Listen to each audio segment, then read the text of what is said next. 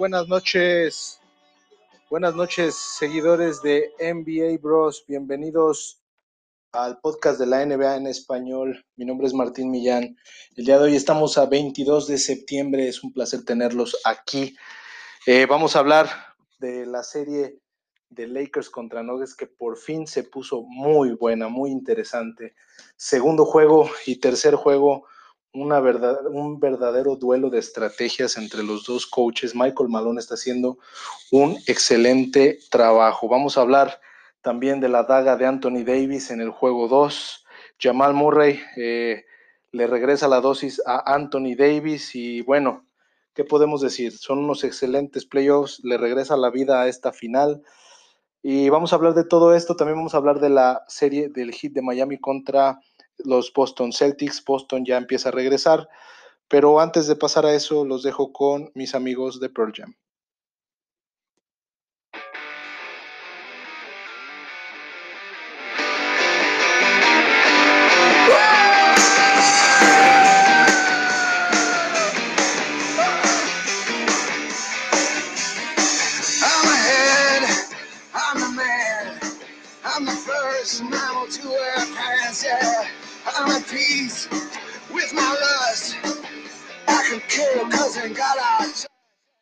Y bueno, ¿qué les parece si comenzamos con el partido, el juego 2, juegazo de Lakers contra Denver Nuggets, en el cual los Lakers se llevan una victoria muy apretada, 105 a 103. Y vamos a empezar por lo más importante, la daga de Anthony Davis, la daga de Anthony Davis al estilo Black Mamba. Qué verdadero disparo mete Anthony Davis en el último segundo por el lado izquierdo. Pero si vamos a hablar de ese disparo que mete Anthony Davis, también tenemos que hablar de la pésima defensiva de Miles Plumley. Qué pésima defensiva acabamos de ver en el juego 2. Yo honestamente nunca, nunca había visto un jugador que buscara chocar en una pantalla que estuviera puesta a metro y medio del jugador, a metro y medio del jugador. Anthony Davis pasa a metro y medio aproximadamente de LeBron James. Y Miles Plumley, por alguna razón que no puedo entender, se queda atorado con LeBron, lo va y lo busca, se atora con LeBron. Anthony Davis ya le lleva dos pasos para ese entonces a Miles Plumley. Le dice Mason, ah, perdona, Plumley. Plumley le dice a Jeremy Grant que él vaya a cubrir. Para el momento que le cae agua al tinaco a Jeremy Grant y se da cuenta que él tiene que ir a marcar, pues ya Anthony Davis ya va en su forma de tiro. Es más, llega antes Nikola Jokic que estaba marcando el pase. Ryan Rondo estaba sacando el balón. Llega antes Nikola Jokic que le está marcando el pase a Rayon Rondo que el mismo Jeremy Grant o Mason, Mason Plumley. Es increíble que en una final de conferencia se les vaya algo tan básico como atascarse en una pantalla que ni siquiera te pusieron. Adicional a esto, también hay que comentar que Rayon Rondo no estaba para entrar a la última jugada, le pide al técnico que lo meta en la última jugada. Quien iba a estar era Alex Caruso. Él era el que iba a hacer el inbound.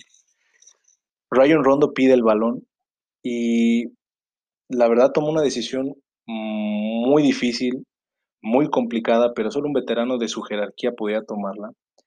LeBron James estaba acomodando. Yo hubiera pensado que la pelota hubiera llegado al 23 sin problemas. Creo que era lo, lo que todo el mundo esperaba. Sin embargo, Rayon Rondo en los primeros dos segundos del saque no llega a la cuenta final, ve el rizo de Anthony Davis, lo está viendo fijamente desde antes de sacar, hace el rizo Anthony Davis hacia el lado izquierdo y le mete un balón picado que Jokic no esperaba. Toma el balón picado Anthony Davis y hace un triple majestuoso. Lo más impresionante es que al final de que mete el triple, voltea a la banca de los Denver Nuggets y grita Kobe.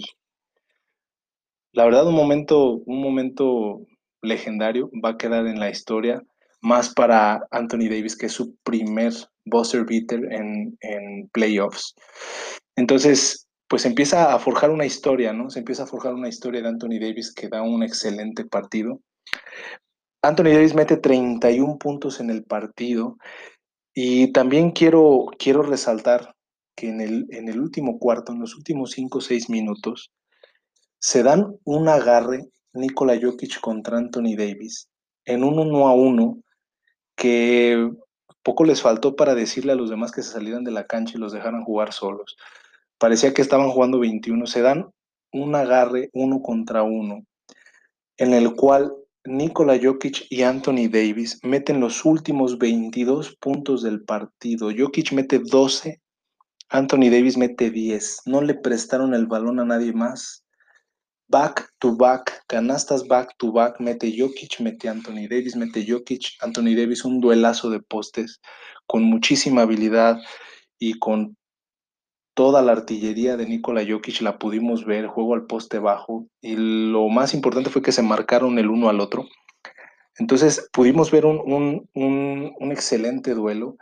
De hecho, al final Jokic le mete una, un canastón a Anthony Davis, empieza casi desde la línea de tres por el lado izquierdo, Jokic de espaldas, lo empieza a llevar al poste, lo empieza a llevar al poste. Es bien difícil Jokic porque Anthony Davis eh, aunque lo está marcando, lo está marcando con, con el antebrazo derecho para, para evitar que, que, lo meta más hacia la canasta, ¿sí? Tiene que cubrir que no lo pueda meter a la canasta, entonces tiene que hacer una fuerza hacia adelante. Jokic está haciendo la fuerza hacia atrás. Sin embargo, esa fuerza hacia adelante también, te también no te permite que te puedas mover mucho lateralmente. Entonces, cualquier movimiento lateral te puedes ir hacia adelante. Eso lo hemos visto mucho que Jokic lo hace. Se lo hizo a Montres Harrell hasta que se cansó. Jokic se recarga en el jugador defensivo y cuando el, jugador defensivo recarga con el antebrazo, ya Jokic ya no está, hace un giro muy rápido, el defensivo se va de frente y entra solo Jokic. Entonces, Anthony Davis estaba tratando de marcar esa jugada, tratando de también con su mano izquierda tratar de llegar al balón que estaba eh, botando con su mano derecha Jokic, pero Jokic haciendo eh, eh, volteándose hacia su, hacia su costado, hacia su hombro derecho, volteando hacia su, a su hombro izquierdo, lo va metiendo cada vez más a la pintura y le mete un gancho impresionante con la mano derecha, una flotadora muy educada, y manda el partido, manda el partido un punto arriba para Denver Nuggets. En la siguiente posesión, que es la penúltima posesión del partido, Resulta en una jugada que Alex Caruso le, le toca eh, el balón es, detrás de la media luna del tiro de tres, tira por la parte media, queda corto, bajan rebotes. Danny Green toma una pelota un poco comprometida, muy cerca de la línea de base, la verdad estaba muy cerca del tablero, no tenía mucho ángulo de tiro.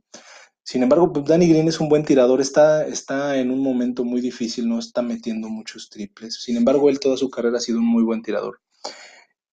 Toma la pelota, va a hacer el tiro y llega Jamal Murray con su mano derecha y le mete un tapón faltando dos segundos. En ese momento Nuggets iba un punto arriba con dos segundos en el marcador. Va por el balón eh, Jamal Murray y algo que hubiera sido genial de su parte, genial de su parte, es que en lugar de tratar de contactar a un jugador de los Lakers para poder eh, quedarse con el balón, que al final no lo pudo realizar y terminó saliendo de la cancha el balón.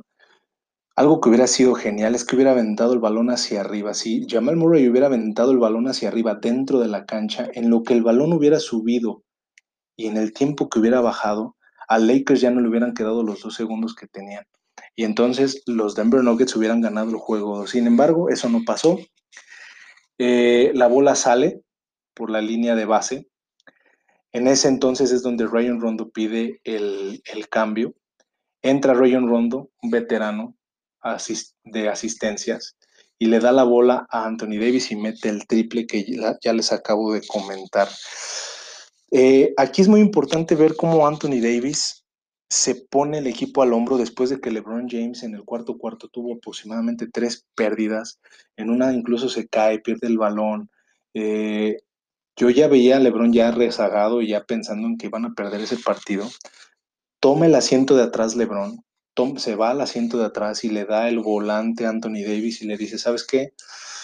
No estoy metiendo, vamos, eh, yo voy asiento de atrás, tú manejas, llévanos a la victoria de este partido y Anthony Davis lo logra. Y se pone muy complicado definir quién es el verdadero MVP en este equipo. Ya en estos últimos partidos, Anthony Davis está teniendo unos promedios impresionantes. Está muy difícil de marcar a Anthony Davis. Y no sé si es un, pues, no sé si estén pasando la antorcha no sé si tal vez solamente LeBron se está apoyando de las fortalezas de Anthony Davis. Lo que sí estoy viendo es que Anthony Davis no le da miedo en los finales de los partidos y está teniendo muy buenas contribuciones, incluso mejor que las de LeBron James. LeBron James eh, en este partido tiene un gran partido, sin embargo, eh, Anthony Davis tiene uno mejor. Anthony Davis metió 31 puntos, 9 rebotes y 2 asistencias. Y en el caso de LeBron James mete 26 puntos, 11 rebotes, 4 asistencias. Sin embargo, hay un punto que yo quiero resaltar y es muy importante siempre de ver en el box score, y es que LeBron James tuvo un menos 9 en ese partido, un menos 9 en el partido contra Anthony Davis que estuvo más 8. El total de tiempo que pasó LeBron James, su equipo perdió por menos 9 y Anthony Davis mientras, mientras estuvo en cancha, su equipo ganó por más 8. Eso a todas luces nos dice algo, ¿no? Creo que Anthony Davis está siendo el jugador más importante de Los Ángeles Lakers en esta final y sí lo necesitan.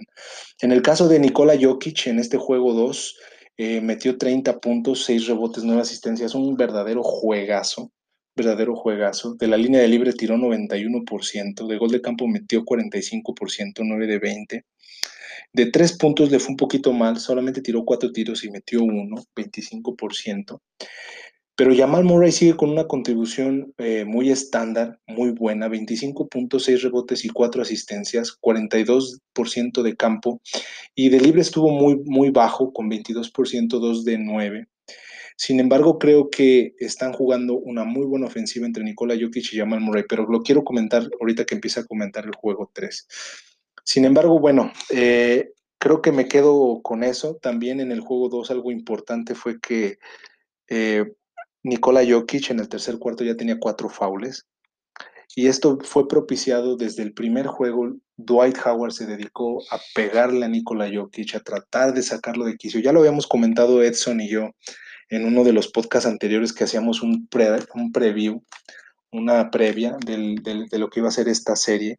Y ya habíamos dicho que íbamos a ver a, Dwight Howard en un plan de Dennis Rodman. Sin embargo, Jokic eh, yo tengo mucha fe en que él va a poder sortear esta situación porque es un jugador muy inteligente, aunque Dwight Howard quiere que se desespere y le va a estar pegando y lo va a tratar de meter en su juego.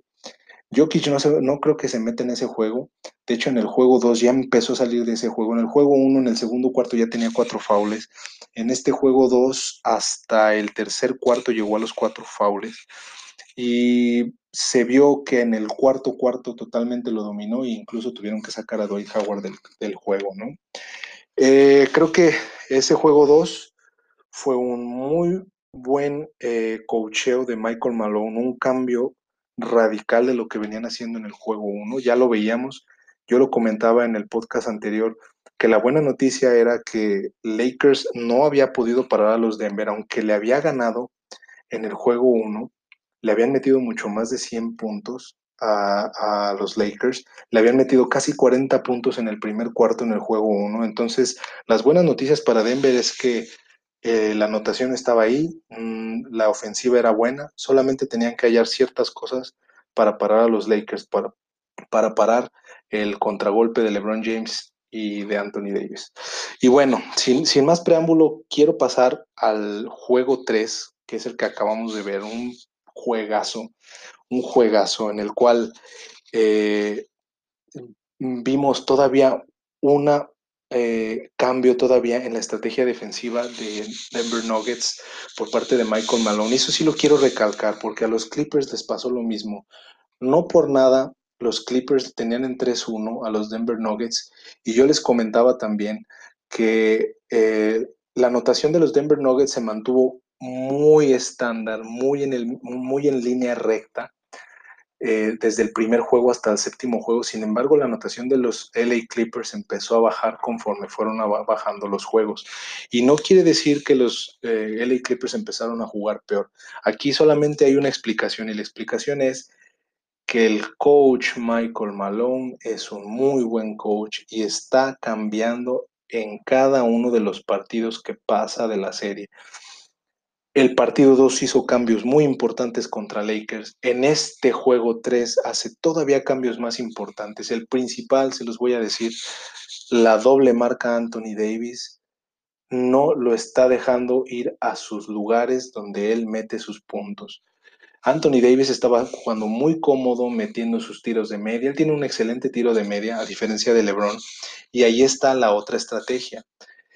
Denver Nuggets está decidiendo con qué veneno se quiere morir. Y el veneno que está eligiendo es: quiero que LeBron me tire de media. Quiero que LeBron vaya al poste y que LeBron nos domine el juego en los tiros de media. Sí, eh, LeBron tuvo un muy buen juego, no vamos a negarlo. LeBron tuvo un juego eh, de 30 puntos el día de hoy, 10 rebotes, 11 asistencias. Tiró de campo 60%. Sin embargo, para el espacio que le están dejando para tirar de tres, para ese espacio que le están eh, dejando para tirar de tres, solamente intentó cuatro tiros de tres y metió uno, un 25% muy bajo. ¿Qué quiere decir? Que no se está sintiendo cómodo en cómo lo están marcando. Le están dando la oportunidad a LeBron James de subir su puntaje, pero le están dando tiros en los que él no está totalmente cómodo para tomar. Así, asimismo, también hay que mencionar que a Anthony Davis en las coberturas defensivas lo están sacando de la llave, lo están sacando. Cada que no está Dwight Howard o Javel Magui en la cancha, Anthony Davis tiene que marcar a Nikola Jokic y Nikola Jokic se da un paseo fuera de la llave, fuera de la pintura, y eso hace que Anthony Davis en el tercer cuarto tenía cero rebotes, cero rebotes de Anthony Davis, terminó solamente con dos y una asistencia. Entonces, pues ya estamos viendo eh, la decisión del coach Michael Malone. No quiere que le gane Anthony Davis la serie, quiere que LeBron James le gane la serie. Y está también apostando por los jugadores de reparto de los Lakers para que metan los triples y hagan las jugadas. Entonces, creo que es una serie muy interesante lo que está pasando. A final del partido, eh, hay que mencionar que Jamal Murray tiene un cuarto cuarto de ensueño. Jamal Murray toma, eh, hace un triple en un step back impresionante, excelente triple. Eh, hay una jugada también, faltando ya aproximadamente, aproximadamente dos minutos mete el primer triple con el step back. Y después, faltando como minuto y medio, hay una jugada en la que se va colando. Los Lakers están eh, marcando la línea de pase a todos los jugadores y Jamal Murray se, se, mantiene en el aire, hace una colada, se mantiene en el aire y está esperando el movimiento de Paul Millsap y le mete el balón dentro de la pintura eh, con el no look pass, con el pase sin ver, le mete el balón ahí adentro del área y Paul Millsap hace la bandeja, con una, una jugada de, inteligencia pura de Jamal Murray que nos dice en el momento en el que, el que está viviendo él como pasador y como base de este equipo. Eh, otra cosa importante es que Jokic es, una navaja suiza, yo así lo veo a Jokic, mm, es una navaja suiza en el sentido de que eh, ¿cómo, lo contrarrestas a, Jokic? No hay manera de contrarrestarlo. Si, si, si tú quieres que te, haces para atrás como defensa, te va a tirar el triple. Si eh, quieres que él te anote, él te va a anotar en el poste bajo, no tengas ninguna duda. Si no quieres que te anote y le haces el doble equipo, él va a pasar y va a tener la asistencia eh, en el momento que decidas hacer el doble equipo. De hecho, esa es su mejor virtud que tiene. Entonces, realmente se vuelve un jugador muy difícil de marcar y se está viendo la misma tendencia que tuvieron los Clippers, que no pudieron detener a Nikola Jokic y les hizo mucho daño. Y estoy viendo lo mismo que los Lakers no han podido descifrar a Nikola Jokic. En este juego, eh, Nikola Jokic domina totalmente a Dwight Howard. Dwight Howard empezó, de hecho a mí, a mí me da mucho gusto porque Dwight Howard lo único que te ofrece pues es, es estar eh, golpeando, estar este, haciendo el partido un poquito más, más ríspido. Y bueno, pues la, la, realidad es que honestamente a mí no se me hace nada vistoso ver un partido así. Entonces, eh, Dwight Howard entró con la misma actitud en este juego, sin embargo, solamente entró 14 minutos, y se llevó cuatro faltas Dwight Howard. En 14 minutos le hizo cuatro faltas a Jokic. Realmente eh, tuvo un menos uno en el tiempo que estuvo en cancha. Entonces eso es lo que tiene que hacer Nikola Jokic. Si quiere que le quiten esos postes, que necesita dominarlos y esa es la manera de hacerlo. Atacarlos mientras están, empezar a jugar contra ellos, empezar a ser inteligente y revisar cuáles son las, las debilidades del otro poste que lo está marcando y ahorita lo está haciendo y hoy se vio y Dwight Howard solamente le jugó 14 minutos. Yabel Magui inició el juego, solamente jugó 8 minutos y le hizo dos faules a, a, Nikola Jokic. Entonces, creo que eh, Jokic otra vez está haciendo el, el, factor X y adicional Jamal Murray con la confianza que tiene y el último triple que le metió Anthony Davis con dos por dos pasos o dos metros detrás de la línea de tres es totalmente una daga que puso, puso a, al equipo de los Lakers en la lona. Entonces la, la, serie se está poniendo muy buena muy buena, a pesar de que los Lakers quisieron regresar en este juego 3 con unos robos de playoff rondo impresionantes, tres robos con, con asistencia incluida que, que, le dio un 20 a 2, me parece, en el último cuarto, una corrida de 20 a 2 de los Lakers contra Nuggets. Eh, aún con eso, en los últimos cuatro minutos los dominó los Nuggets y pudieron regresar en el marcador. Eh, totalmente recomendable esta serie. El que no haya tenido la oportunidad de verla, por favor, vean los highlights. Vean los highlights de Jokic, vean los highlights de Murray, vean a Anthony Davis lo que está jugando en ofensiva. Creo que eh, estamos viendo un básquetbol de altísimo nivel y es una buena noticia que los Nuggets estén regresando en buena forma a la serie. Esta serie, eh, yo pienso que, Frank Vogel, el técnico de los Lakers, no se va a dejar, no, no creo que que se vaya a tomar esto así muy sencillo. Él debe de, de, hacer un estudio muy fuerte de su defensiva en los videos, tiene que analizar bien la defensiva y tiene que hacer algunos cambios que le puedan lograr contrarrestar al equipo de Denver, porque Denver en ofensiva está jugando muy tranquilo y muy fácil. Y bueno, eh, creo, que, creo que es todo de, de, del juego 3 de los Lakers. También quiero pensionar muy rápido el juego de Boston contra Heat, en el cual eh, vimos a los Boston Celtics ganar. Ya regresan en el marcador. Creo que Boston se, está, se vio muy bien. Les comentaba que Gordon Hayward estaba como probable. Les había comentado que esta, tenía una lesión del tobillo y por eso estaba, eh, estaba como probable, ya tenía un tiempo que no, no había podido estar en la rotación, sin embargo esta vez vuelve a regresar. Y, y afortunadamente para los eh, Boston Celtics, Gordon Hayward juega muy bien, muy bien juega Gordon Hayward, le da otra forma, otro, otra tranquilidad al equipo, le da un base, un base adicional al equipo con el que jugar.